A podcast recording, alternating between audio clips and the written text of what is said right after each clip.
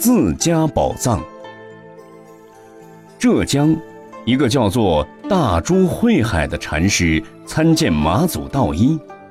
马祖问道：“你从哪里来？”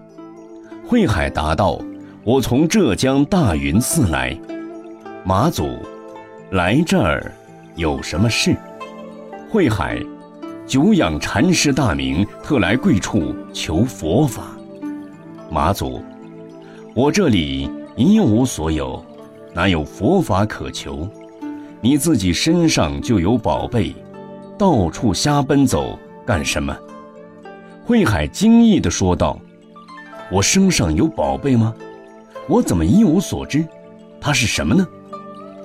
马祖：“远在天边，近在眼前，站在我面前发问的人，就是你的自家宝藏。